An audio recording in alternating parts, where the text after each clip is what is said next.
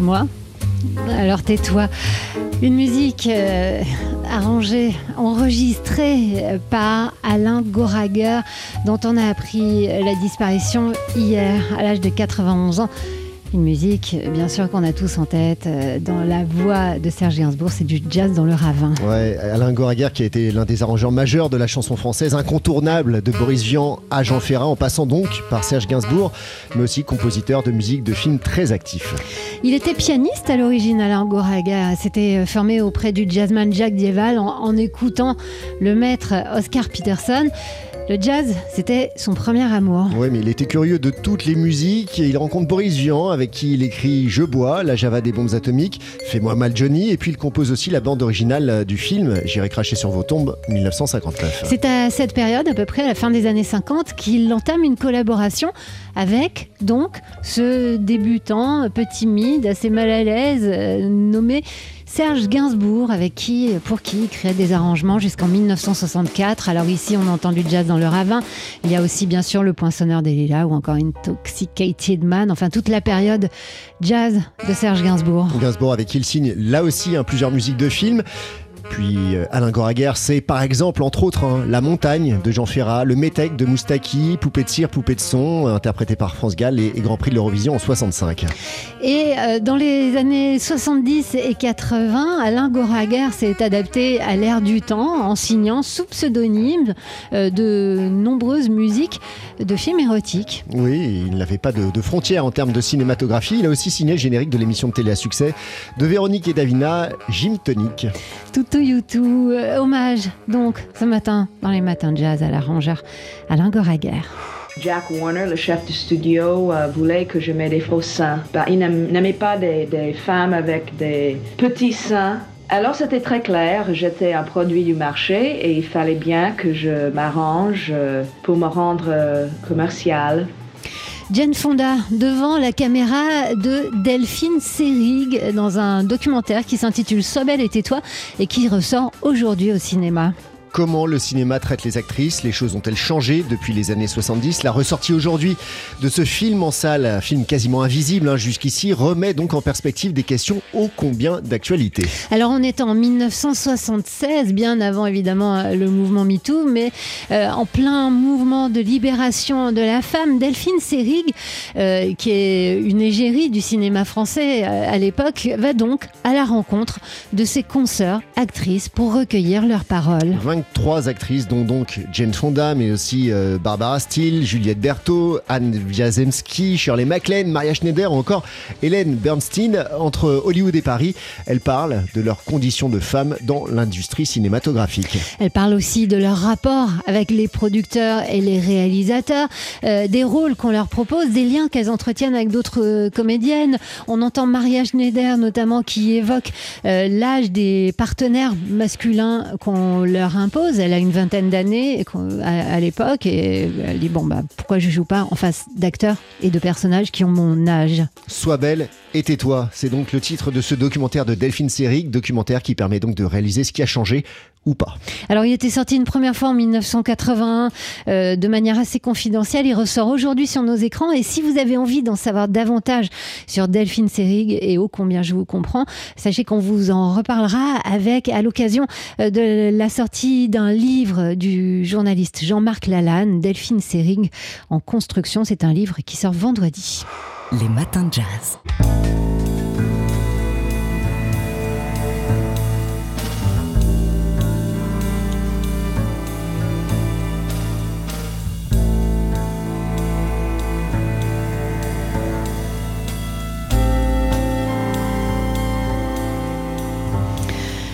Cette musique, c'est celle que le contrebassiste Henri Texier a écrite pour le film Oli Lola de Bertrand Tavernier. Et si on vous l'a fait entendre ce matin, c'est parce qu'on va pouvoir voir ce film entre nombreux autres à la Cinémathèque française dans le cadre d'une rétrospective qui débute aujourd'hui consacrée à Bertrand Tavernier. Et ce jusqu'au 5 mars, de quoi se plonger ou se replonger dans la filmographie de celui qui a été euh, cinéphile, fanatique, amoureux du cinéma, notamment du cinéma américain. Il a écrit un, pavé hein, sur ses amis américains comme il les appelait, critique de cinéma, directeur de la Cinémathèque de Lyon et réalisateur donc depuis l'horloger de Saint-Paul en 1974 jusqu'au plus récent dans la brume électrique. Alors c'est une, une œuvre euh, très éclectique que celle de Bertrand Tavernier, guidée toujours par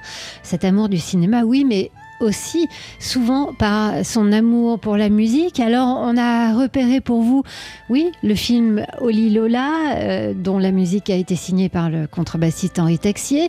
Vous avez cité Mathieu dans la brume électrique, euh, qui nous emmène euh, dans le, bayou et, dans, le brouillard du bayou aux côtés de James Lee Burke. Et puis il y a un documentaire, il y a évidemment Autour, de, minuit, bien sûr, mais on vous en a tellement parlé qu'on a tendance presque à l'oublier. Et ce documentaire qu'a signé Bertrand Tavernier. Mississippi Blues, documentaire donc euh, euh, qui sera diffusé euh, samedi 25 février, suivi d'un portrait musical de Bertrand Tavernier par Stéphane Lerouge, spécialiste des bandes originales de films, qui donnera donc une conférence après la diffusion de ce Mississippi Blues. Et puis il y aura aussi la diffusion de L'APA, autre film de Bertrand Tavernier, donc à l'occasion de cette grande rétrospective qui lui est consacrée, qui commence aujourd'hui à la Cinémathèque française pour s'achever le 5 mars prochain. Les matins de jazz. Polka. Chaque photo a son histoire. On est mercredi et c'est le moment d'accueillir, c'est le jour de, la photo et du photojournalisme, et c'est donc c'est le moment euh, d'accueillir euh, Léonore Maté de Polka Magazine avec euh, la sélection cette semaine de Polka. Léonore, une image sans date, et sans lieu et sans photographe non plus. Et pourtant, il y a bien une image. Elle est devenue virale en quelques heures seulement sur les réseaux sociaux, depuis le séisme qui a touché la Turquie et la Syrie, dont le terrible bilan dépasse les 35 000 victimes aujourd'hui. Au premier coup d'œil, on voit un sauveteur grec, un sauveteur de l'EMAC, l'unité spéciale de lutte contre les catastrophes. Il porte un petit enfant, un jeune survivant au t-shirt floqué du drapeau turc, qui est recroquevillé dans ses bras. Ils sont au milieu des décombres et c'est une vision étrangement séduisante. Quelque chose cloche sur l'image. Les peaux sont très lisses et confèrent un rendu vraiment pictural. À l'image, les couleurs sont ternes, particulièrement celles du casque du sauveteur et du portrait en général. Mais surtout, ce qui fait réagir et comprendre que nous avons, que nous avons affaire à une image manipulée, c'est la main du sauveteur. Elle a six doigts.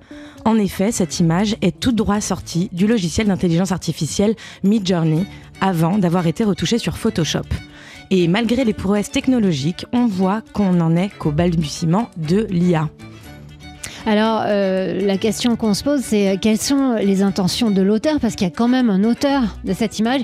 Et qu'est-ce que ça nous raconte? Bah, Ça soulève euh, différents débats sur la question des fake news. c'est, on imagine, on devine une image de propagande qu'elle qu'elle diffuse une image de paix, de fraternité entre les deux pays, de soutien aux sauveteurs, aux sauveteurs héroïques. Mais attention aux images trop sensationnelles, aux images qui ne sont diffusées uniquement que sur les réseaux sociaux. Il faut rester très vigilant quand on les diffuse sans connaître la source. Ça traverse en plus les frontières de la création artistique pour s'immiscer dans le domaine de l'information. On s'interroge alors sur les dérives de ces images sur un plan déontologique, le plan déontologique du photojournalisme. De plus en plus d'images sont générées par l'intelligence artificielle et s'emparent de l'actualité, comme dans des mouvements sociaux où on a pu voir récemment une série de portraits d'un CRS enlaçant une, des manifestantes. Et la question est de savoir aussi quel message, malveillant ou non, ces auteurs veulent faire passer quel est le texte qui a été rédigé par l'auteur pour obtenir ce résultat visuel? Car plus le, texte est précis, plus l'image l'est également. Et dans tout cela, quelle est la place des photographes? Soyons pour l'instant rassurés, l'intelligence artificielle se nourrit d'images réelles et il y a encore plus que jamais besoin d'eux sur le terrain et surtout de trouver la juste place de l'émotion dans la photographie d'actualité. Léonore Matet de Polka Magazine. Polka. Chaque photo a son histoire.